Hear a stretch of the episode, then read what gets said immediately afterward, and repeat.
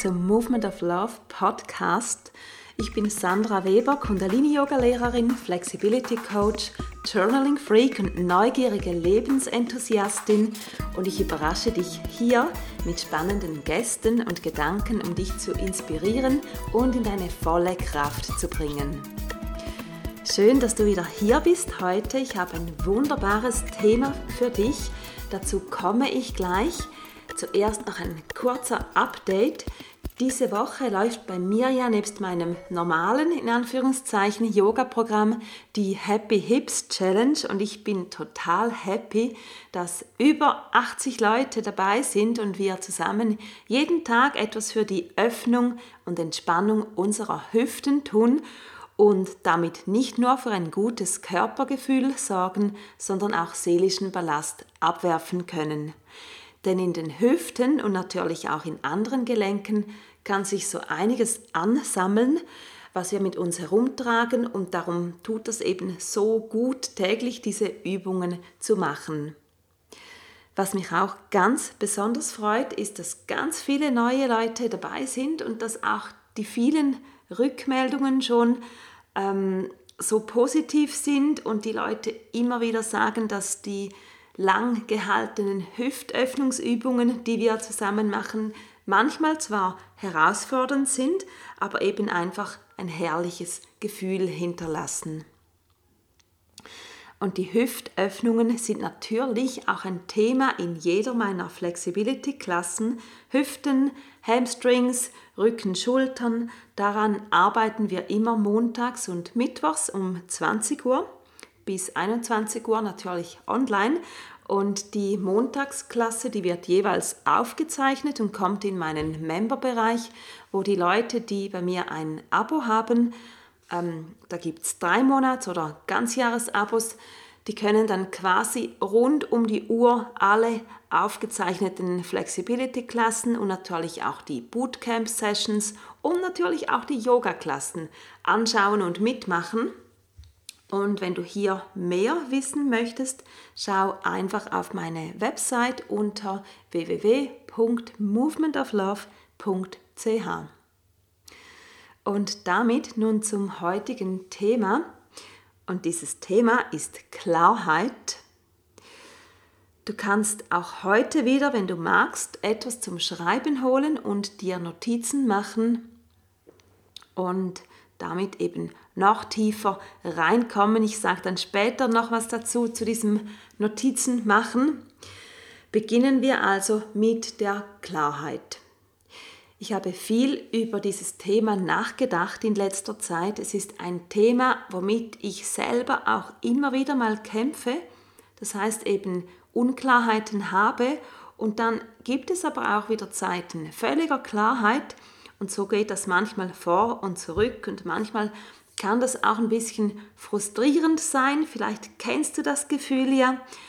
Und ich habe heute, wie schon angekündigt, immer wieder ein paar Fragen für dich und teile dir einfach oder teile mit dir meine Gedanken, die ich mir so gemacht habe.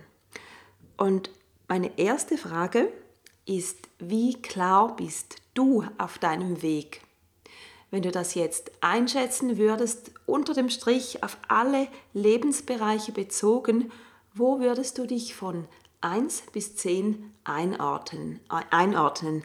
1 wäre totale Unklarheit und 10 heißt, du stehst glasklar in deinem Leben. Was ich mir kürzlich dazu eben in mein Journal notiert habe, ist, dass Klarheit absolute Power ist. Klarheit gibt den Weg vor und Klarheit ist Kraft. Und klar zu sein bedeutet auch, sich von Hindernissen nicht zurückzuhalten, ähm, keine Ausreden zu akzeptieren, keine faulen Kompromisse zu machen. Und umgekehrt bedeutet das, dass Klarheit eben auch ein Schutz ist, um es sich in der Unklarheit bequem zu machen. Das hört sich vielleicht komisch an, aber genau hier möchte ich tiefer gehen. Denn was bedeutet es, nicht klar zu sein, nicht zu wissen, was man will? Es bedeutet zum Beispiel, dass man sich vor gewissen Entscheidungen drückt. Vielleicht weil sie unbequem wären oder man Angst hat vor den Konsequenzen. Und wenn man sich eben nicht entscheidet, bleiben, bleiben diese direkten Konsequenzen wahrscheinlich aus, aber man bleibt stehen, man kommt nicht vorwärts, weil man eben in der Unklarheit bleibt, in der Schwebe ist. Die Frage, die man sich hier stellen könnte, ist, welches ist der höhere Preis, den ich bezahle? Mich den möglichen Konsequenzen zu stellen oder der Stillstand? Und wenn du dein Journal dabei hast, schreibe dir gerne auf, was dir dazu für dein Leben in den Sinn kommt, wo du dich vielleicht wiedererkennst.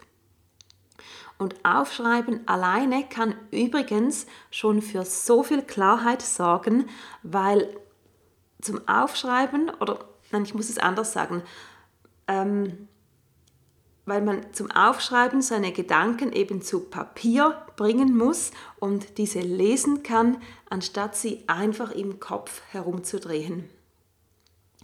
Auf Papier kannst du deine Gedanken dann in einem nächsten Schritt auch strukturieren und Szenarien aufschreiben, wie eine Lösung für dich aussehen könnte oder sogar mehrere Lösungsszenarien.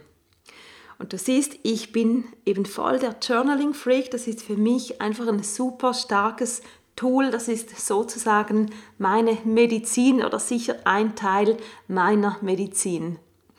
Aber zurück zu den Gründen, wieso man möglicherweise Unklarheiten beibehält, weil sie eben einem in der Komfortzone halten. Wir hatten als erstes die Entscheidungen und ein sehr starker weiterer Grund, im Unklaren zu bleiben, ist die Angst vor Sichtbarkeit, davor, sich zu exponieren.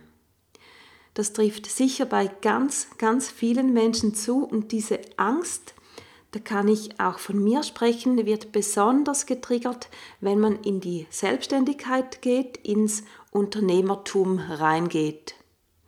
Denn in diesem Bereich ist man ja gezwungen, eine gewisse Sichtbarkeit zu haben, ansonsten kennt und sieht einem ja niemand und es kauft entsprechend auch niemand. Und Gleichzeitig kann der Gedanke an volle Sichtbarkeit immer wieder so beängstigend sein, weil man dann natürlich auch angreifbarer ist. Und ganz speziell kommt das zum Tragen, wenn man wirklich mit dem eigenen Herzensthema nach außen treten will. Ich glaube, die eigenen großen Träume können einem, können einem manchmal am meisten Angst machen weil sie so groß sind, weil sie vielleicht nicht realistisch erscheinen. Und darum traut man sich dann nicht, diese klar zu kommunizieren, klare Schritte zu machen, weil was ist, wenn man es nicht schafft? Was denken dann die anderen? Und hier muss ich schnell einfügen, die anderen denken normalerweise gar nichts über uns, die sind nämlich auch einfach mit ihrem eigenen Kram beschäftigt. Das nur so nebenbei. Aber oft ist eben dieses Gefühl von, was denken die anderen und was, wenn ich dann irgendwie komisch aussehe mit dem, das ich mache oder eben nicht erfolgreich bin, was auch immer das heißt, ähm, weil dieses Gefühl oft so riesig erscheint, verstecken wir uns dann hinter der Unklarheit. Und wir sagen dann, ja, ich weiß halt einfach nicht so genau, was ich will, ich muss mir erst über ein paar Dinge noch klar werden und so weiter. Und wenn diese Phase ewig dauert, dann ist es irgendwann einfach nur noch Selbstsabotage und lässt uns im Kreis herumtänzeln und wir kommen nicht weiter. Wir kommen nicht weiter, es passiert uns aber auch nichts. Die Frage ist einfach, ist das erstrebenswert, so zu leben? Und ich würde sagen, nein. Natürlich kannst du das für dich selber beantworten, das ist einfach meine Meinung. Ich denke, Nicht, dass das erstrebenswert ist, weil das hält uns klein, das lässt uns nur halb am Leben teilnehmen. Ich glaube, da gibt es bessere ähm, Weisen zu leben. Was könnten wir also tun? Was kann ich tun? Was kannst du tun? Mein Vorschlag bzw. meine Herangehensweise ist tatsächlich, wie oben erwähnt, sehr, sehr oft das Journal, nicht zum Abwägen der Pros und Cons. Das ist zu kopflastig, sondern um mir immer wieder aufzuschreiben, was meine eigentlichen Träume sind, wie ich leben möchte, wer ich sein möchte. Und ganz wichtig auch, was ich bereit bin dafür zu tun.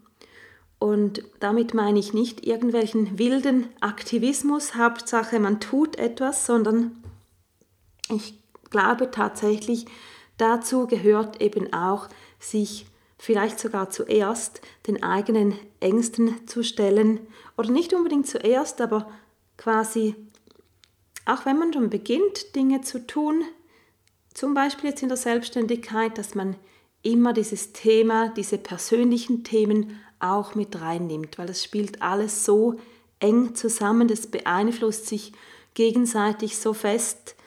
Und heute haben wir so viele Möglichkeiten, um mit diesen Ängsten zu arbeiten, um diese aufzulösen oder mindestens kleiner zu machen für den Anfang. Und manches kann man bestimmt selber aufarbeiten oder im Gespräch mit Vertrauenspersonen, ähm, mit Freundinnen und Freunden. Und für anderes gibt es unzählige Coaches und Therapieformen und ich finde tatsächlich, das ist einer der Vorteile der heutigen Zeit, dass wir über so vieles sprechen dürfen, Probleme anerkennen dürfen, als das noch zur Zeiten unserer Eltern und Großeltern der Fall war, wo man ähm, ja, ganz vieles einfach tief unter den Teppich schieben musste. Und ich bin echt dankbar, dass wir heute all diese Möglichkeiten haben, um wirklich ja, an unserem Lebensglück schlussendlich zu arbeiten. Und Sheryl Sandberg, die Geschäftsführerin von Facebook, hat einmal gesagt, What would you do if you weren't afraid? Was würdest du tun, wenn du keine Angst hättest? Gute Frage, oder? Was würdest du tun? Und was hält dich davon ab? Und um zu unserem Thema zurückzukommen, was hat oder was haben deine Themen mit fehlender Klarheit zu tun? Und um hier noch weiterzugehen, in welchen Bereichen, die sich in deinem Leben eher schwierig zeigen, könnte fehlende Klarheit ein Thema sein. Geh hier mal hinein mit deinem Journal, schreib dir diese Dinge auf, beantworte sie ganz ehrlich und mach das nicht anklagend, sondern einfach neugierig, sei eine Detektivin, ein Detektiv, ganz neugierig, wie gesagt, und immer wohlwollend. Und zum Schluss schreibe dir auf, wie es auf der anderen Seite wohl aussehen könnte. Dann, wenn du sonnenklar durch dein Leben gehen würdest, wie würdest du sein? Wie würdest du dich fühlen? Was würdest du tun? Und damit möchte ich für heute schließen. Nimm dir etwas Journaling oder einfach Reflexionszeit obwohl ich immer für Aufschreiben bin. Und ja, denk ein bisschen nach über dieses Thema Klarheit in deinem Leben. Wo bist du klar und wo gibt es Dinge, die du anschauen solltest, die vielleicht angeschaut werden möchten und die dir dann so viel Freiheit auch geben können. Lass mich sehr, sehr gerne wissen, was du aus dieser Episode für dich mitnehmen kannst und hinterlasse deinen Kommentar entweder auf meiner Website www.movementoflove.ch direkt unter dem Podcast oder gehe auf Instagram, du findest mich dort unter sandra.weber underline Movement of Love. Und damit sage ich Tschüss für heute, mach's gut und bis bald, deine Sandra.